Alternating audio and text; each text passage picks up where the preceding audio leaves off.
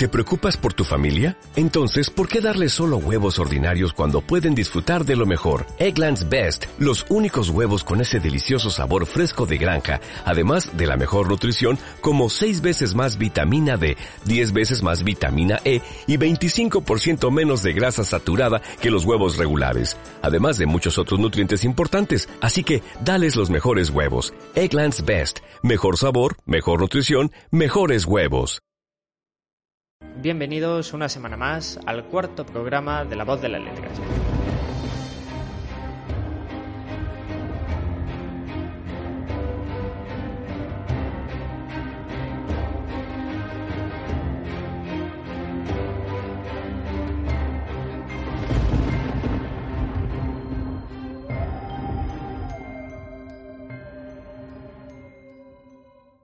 Muy buenas a todos, bienvenidos a este nuevo programa que es un especial distinto al resto de programas debido a las fechas en las que nos encontramos, Día de Todos los Santos, Día de, todos, bueno, Día de los Difuntos, etcétera, Halloween para otros dependiendo de las culturas, así que hoy va a ser un poco de debate, no tan guionizado, no tan preparado como otros programas que hemos venido haciendo hasta ahora. Así que paso a presentar a mis compañeros. Muy buenas, Eladio. Buenas. Hola, Julián. Hola, ¿qué tal? Celia no ha podido presentarse hoy, pero bueno, aún así, eh, la participación que ha tenido en el programa ha sido bastante eh, grande, así que también se lo agradecemos. Desde aquí le mandamos un saludo. Que se Por supuesto.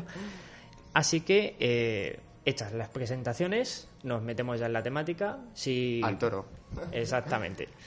Sí, en primer lugar a mí me gustaría hacer un, a modo de introducción lo que es la etimología de Halloween y todo esto. Eh, Halloween eh, significa, bueno, viene de All Hallows Eve, Eve que significa eh, Día de Todos los Santos. sí, la fiesta, la víspera de víspera de Todos los Santos. Entonces vemos que el sentido religioso con el sentido ahora festivo que se le da pagano, por así decirlo, pues tiene que ver porque es la víspera del Día de los Santos, que se celebra el 1 de, de noviembre. A mí que me parece curioso que tenga una relación con el Día de Todos los Santos, que es cristiana y católica, que tiene la misma, el mismo nombre, por así decirlo. Sí, sí. Pero claro, eh, luego el, o sea, el significado de esta fiesta no es meramente cristiano, sino que, que tiene fundamentos en el pasado. Sí, exactamente. Vamos, en religiones, en, sí, los celtas. Los celtas, con el Samhain. Pues eh, empezaron ellos ya con, con ese Halloween, bueno, con ese Samhain, que tiene, bueno, que son las bases del Halloween actual, por lo menos en la zona anglosajona y sobre todo en Irlanda y toda esta zona pero también en España. Tenemos esa zona. Exactamente, que no, no tenemos todavía en la cabeza que había celtas en la península ibérica, igual que había celtas en el centro de Europa, y siempre lo relacionamos con la parte de, de las Islas Británicas. Mucho tiene que ver por el romanticismo del siglo XIX y, y todos estos intentos de coger una identidad para conseguir una nación. Y evidentemente cogieron todas estas culturas celtas. Pero sí, sobre el Samhain, para el que no lo conozca, pues era como una especie de día en el que el mundo de los muertos y el mundo de los vivos eh, no estaba tan delimitado y podían aparecer esos muertos mm. eh, dentro del mundo de los vivos, pero era es un poquito un carácter más para atormentar. Eh, no es tan festivo de decir, mm. oh, qué bien como lo. Como era una época de, de, miedo. marcaba un antes y un después. Es el fin del verano comienzo del invierno, en el que ya eh, la noche es más larga, hace más frío y sobre todo para culturas que fundamentalmente su pilar era la agricultura y la ganadería también, pero la agricultura en este caso, eh, ¿qué pasaba con las cosechas? Iba a ser buena la cosecha, iba a ser próspera, iba a dar para todos los habitantes dentro del mismo clan, de la misma eh, cultura, civilización, etcétera. Por lo tanto, había cierto temor no solo desde el punto de vista religioso, sino también desde el punto de vista más eh, práctico o pragmático. Claro, hay cierta relación entre esa muerte, se celebra la muerte justo cuando está en el ciclo estacional, eh, se está muriendo la, Claro. la vegetación, la naturaleza, para, bueno, para renovarse luego, pero es ese, ese ritual. De hecho, son culturas que tienen muchísimo que ver, están muy relacionadas con la naturaleza, con los elementos de la naturaleza y como ya sabéis, en la edad, a principios de la Edad Media hubo muchísimos problemas en España, en la península ibérica, mejor dicho, con algunas algunos elementos que quedaban todavía eh, paganos, sobre todo al, nor- al noroeste de la península ibérica, lo de Braga. Mm. ¿Te acuerdas que, esta, que había incluso lo de los problemas de los ratones? Sí. que tenían como la simbología de que se comían, bueno, que guardaban, yo creo que era que guardaban la cosecha, ahora no lo recuerdo, pero no sé si era como un elemento bueno o como un elemento malo, pero sí tenían algunos, tenían a- algunas eh, cosas que todavía seguían estando muy presentes en la cultura Mm. y que la iglesia intentaba que no, pero como veremos más tarde, pues muchas de ellas han acabado siendo asimiladas, porque si claro, no- esa asimilación se puede ver, y ya concretando en el, el caso de pues este día de eh, el Día de los Difuntos, que era también, no solo también por el Samaín, sino también en la cultura romana, perdón que he golpeado el micro, por los oyentes os petardeará un poco, que en la propia cultura romana había un día específico para rendir culto a los familiares que habían fallecido con cierto temor, sí que es verdad, porque tenían eh, miedo a que regresasen y que no podían descansar. Eh, era el día denominado como Lemuria, eh, y se celebraba el 13 de mayo, donde bueno, los romanos hacían todo tipo de rituales, como acercaban eh, comida a las, a las lápidas de los difuntos, también incluso derramaban leche para que no pudieran volver.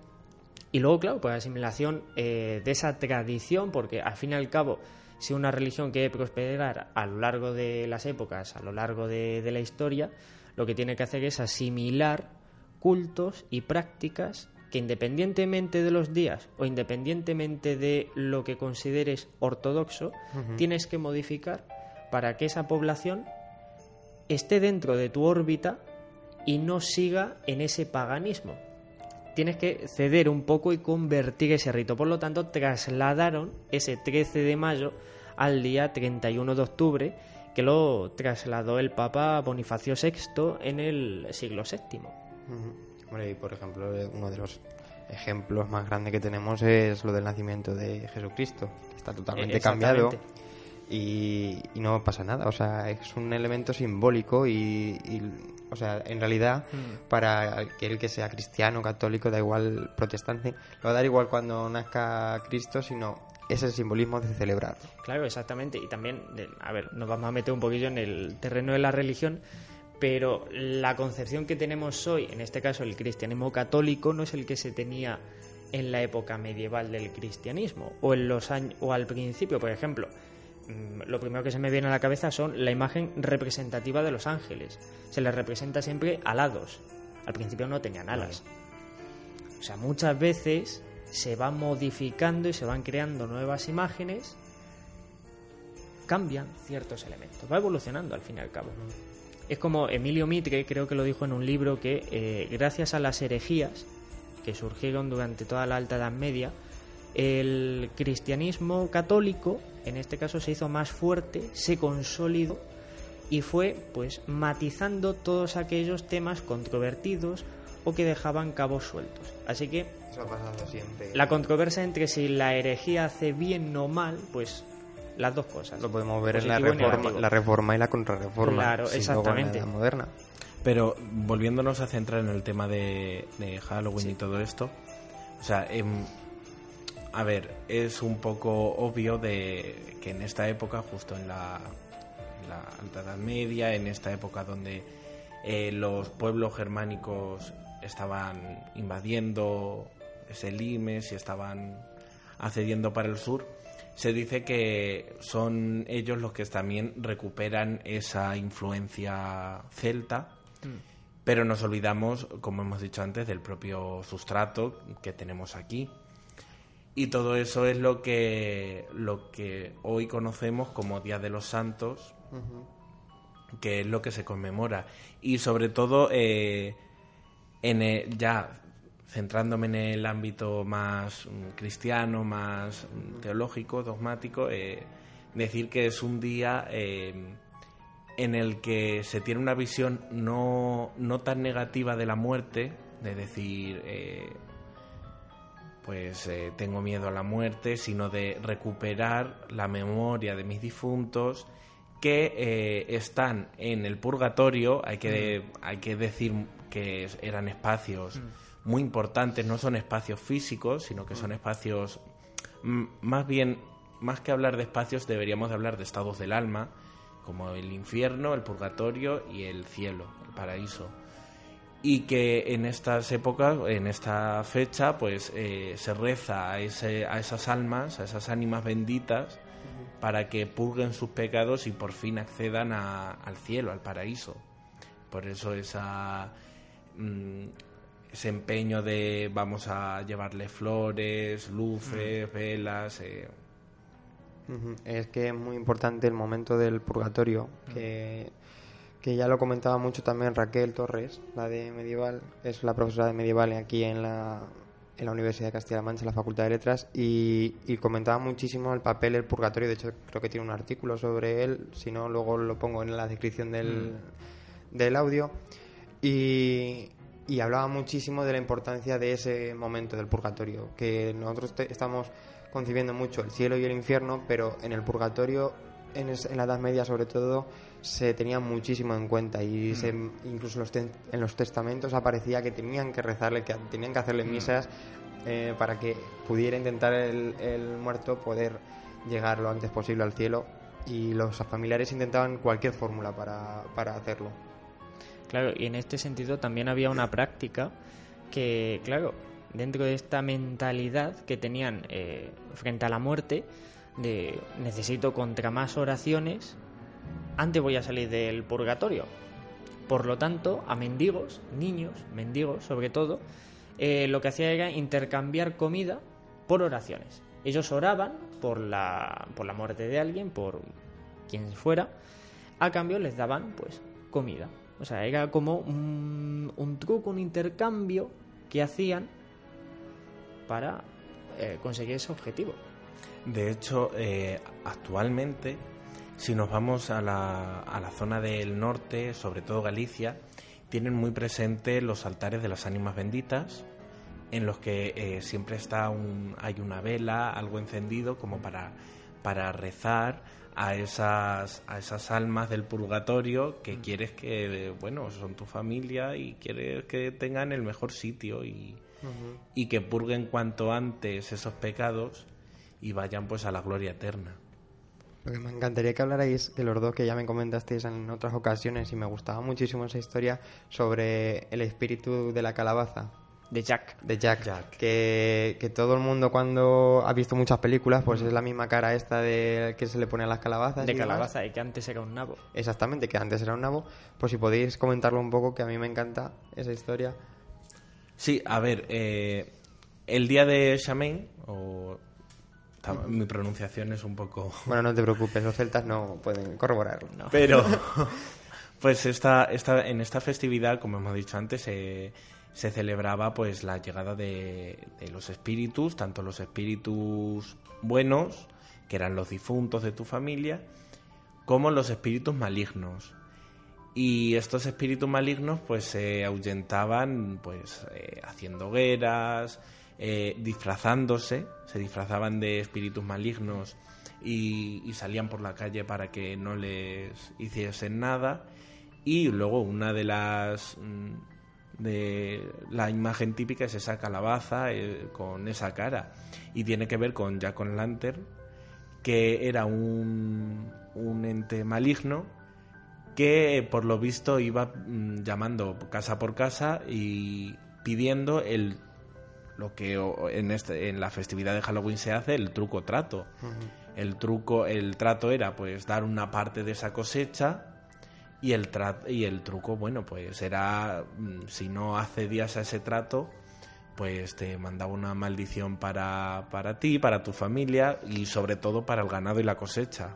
Bueno, O sea que era importante hacer ese, ese trato en vez de, de- del truco.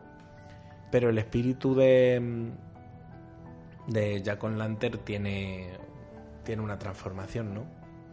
Sí, también hay, claro, estamos en orígenes un tanto mitificados, eh, hundidos en la leyenda y obviamente en el momento en el que hay una leyenda hay varias. Hay Mm. diferentes versiones. Hay otra que creo que procede de un cuento irlandés en la que eh, este tal Jack eh, pues era bastante astuto, por así decirlo. Le sorprendió la muerte en un 31 de octubre y negociando con el diablo eh, finalmente consiguió confinarlo. Lo atrapó al diablo y a cambio pues el diablo dijo pues te dejo vivir todavía y a cambio me tienes que liberar. Le liberó, obviamente, pero luego la muerte le sorprendió otra vez. ¿Qué ocurrió? Que este, en este caso, ya rechazado en el infierno, subió directamente al cielo. San Pedro, eh, obviamente, le rechazó, no le abrió las puertas por todos los pecados que había cometido y se convierte a partir de entonces en una persona renegada, tanto en el cielo como en el infierno. No puede ir a ningún lado. Simplemente le queda vagar por la tierra eternamente. Un alma errante. Y, exactamente. Y eh, bueno, pues por la pena y demás, el diablo finalmente le dio un carbón ardiendo que este encerró dentro de un nabo para que le, bueno, le guiase en ese camino que debía, como condena, por así decirlo, no le condenaron como tal, pero al fin y al cabo sí que lo es. No pertenece ni a un mundo ni al otro. Bueno, pues en ese recorrido eh, por el que tiene que vagar, pues esa luz le va guiando. Como podéis imaginar todos los oyentes, esto del nabo iluminado pues a- acabó pasándose a calabaza. A una calabaza.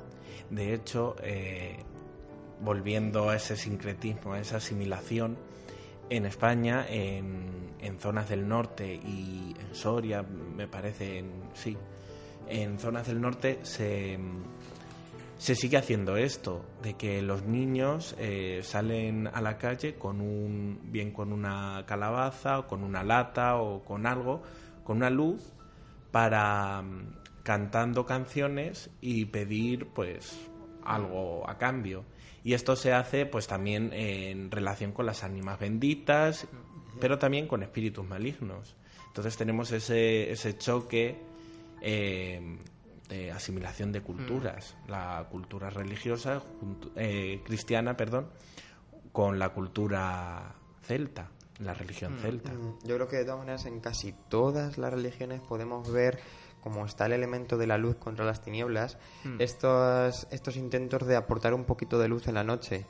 De, en casi todos y sobre todo si nos vamos un poquito a la zona de Sudamérica, después del componente azteca, maya, más el, eh, todo lo hispano, eh, podemos ver que en los cementerios está absolutamente lleno de luces, de- Mm, pero por luces, luces por velas, por, bueno, ya podemos comentar después todos estos esqueletos que se ponen o, incluso en los panes y demás, Sí, las calaveras de azúcar. las calaveras de azúcar, pero en cuanto a las luces es, de hecho, mucho, hay mucho turismo que va a apostar a ver en los cementerios mexicanos sobre todo, pues estas, estas zonas de luz. Sí, es una visión más, más optimista. No es que esta, la, la visión que hemos visto de los dos casos anteriores no sea, sea negativa, no lo es, pero esta es mucho más optimista porque es la preparación de un banquete. para tus nuevos antepasados. Que vuelvo otra vez a España, que Sí, también sí. se hacía aquí, eh, en, en, una- en la zona de Asturias y todo eso, pero no con el mismo, con el mismo sentido. Es como, yo, yo lo entiendo como, bueno, es que depende, porque si nos está escuchando algún mexicano se cabreará por esto, pero eh, estoy, creo que es un poco más de solemnidad aquí, aunque es más, es, es un poquito más para nuestros adentros. no lo, no lo más- hacemos tan explícito Claro. nuestro, pero yo creo que también existe un poco de alegría en los cementerios, porque claro, vas a ver a, a tus fallecidos que no sueles visitarlos normalmente, hay gente que Claro. sí, pero, pero también tiene su parte bonita nuestra tradición. Mm. Pero es verdad que, y bueno, también luego ya como se ha derivado Halloween, pues se ha perdido Mm. un poquito ese componente solemne, Sí. aunque también es solemne ir a Mm. celebrarlo en las en, en los cementerios Claro. O de picnic como hacen, por ejemplo. Eh, tam- también.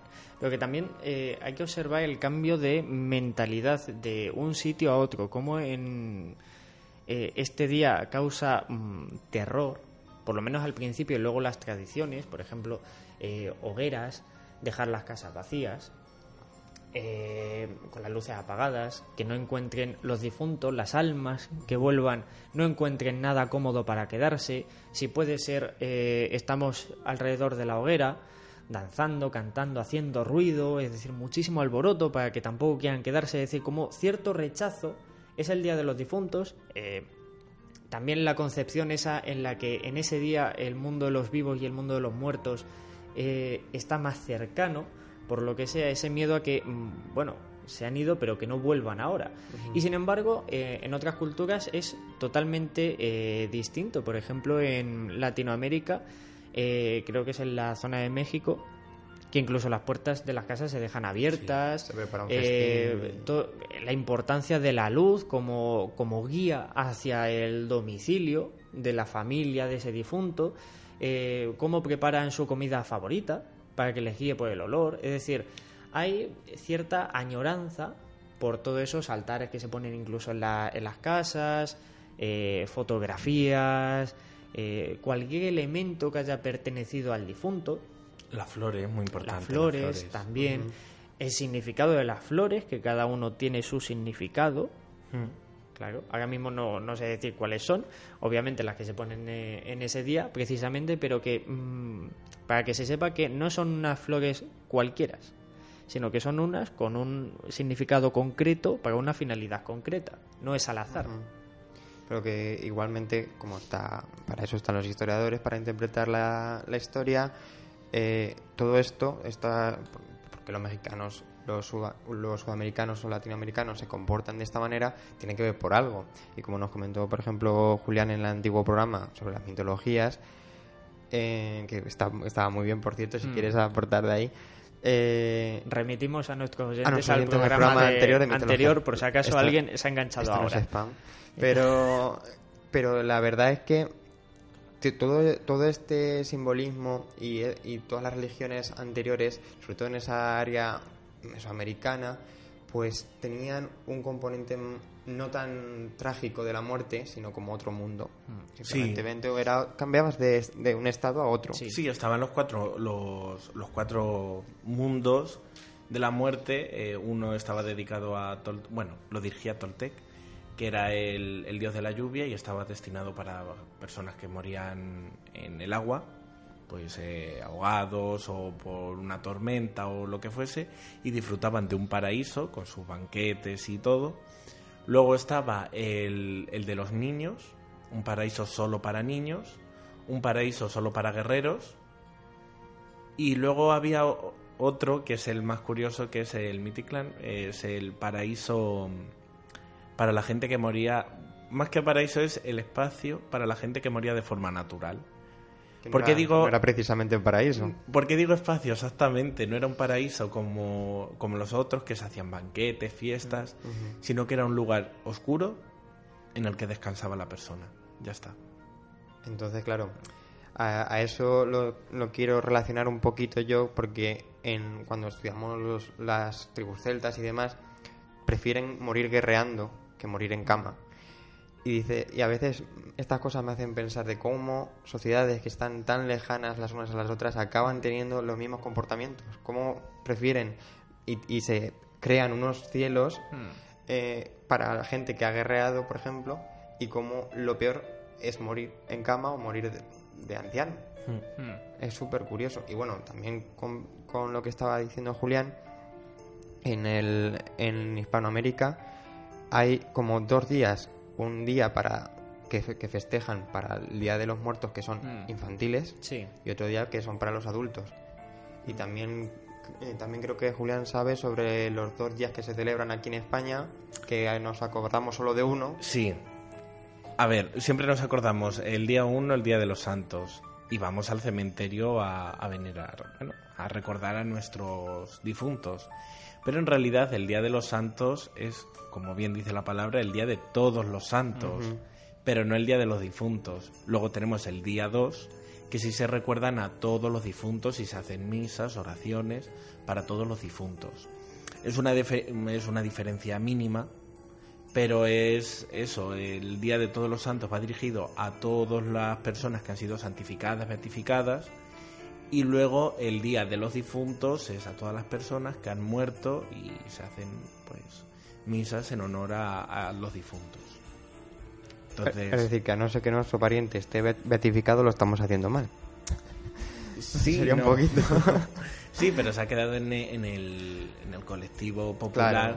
pues ese mm, esa idea de que bueno tengo dos días para venerar a mis a mis difuntos. Claro, el rito ya no es tan estricto, por así decirlo, no se sigue tan al pie de la letra, ya Exactamente. se está homogeneizando los dos, Yo ya los os, dos com- días. os comenté una vez que en mi pueblo, por ejemplo, se celebran los dos días y, y- Mm. y da igual, o sea, Claro. un día es igual que el otro. Es cierto que en el segundo se, se ven muchísimas flores en mi pueblo, Mm. en el segundo un montón, pero en las dos parece que es simplemente ir a, a tu cementerio a ver a, Sí. a tus familiares. Es eso, ir a tu cementerio, eh, al cementerio a limpiar la lápida. También. Eso es una imagen muy típica, lim- limpiar la lápida y después lo ponemos lleno de flores. Sí. Y a ver, no me llaméis dark, pero a mí me encanta esa imagen de ver todo florido, ese voy a vestir a mis difuntos mm, ahí para que para que se acuerden. Poner velas, eso es muy importante también para, para las ánimas y eh, después quien no ha ido a la pastelería o a la casa de su abuela o, o a algún sitio y ha comido huesos de santo, buñuelos de viento y esto tiene que ver pues con, con la cosecha, con recojo la cosecha y, Y lo reparto. y lo reparto y me lo como, Claro, Claro. los excedentes, por ejemplo, Mm. podrían ocurrir. Que es la, la manzana de caramelo que ve- vemos. Eh, por Sí, el por ejemplo. O las chuches. O las En el, en el También. caso de los norteamericanos. Vale, pues hasta aquí el especial del Día de Todos los Santos, Día de los Difuntos, Halloween, eh, para que veáis que toda esta tradición que parece tan moderna tiene sus implicaciones históricas y que, bueno, forma parte de un conglomerado y de una evolución compleja eh, a lo largo de siglos y siglos. Todo tiene su explicación. Exactamente. Así que muchísimas gracias, compañeros, Eladio, Julián. Alejandro. Muchísimas gracias. Muchas gracias. Y muchísimas gracias a toda la audiencia que nos escucha cada semana. Eh, ah. no sé hablar, pero aún así os voy a agradecer que nos escuchéis todas las semanas. Así que que tengáis eh, un buen día de los difuntos, día de todos los santos. Hasta el siguiente programa. Hasta Adiós. luego. Adiós.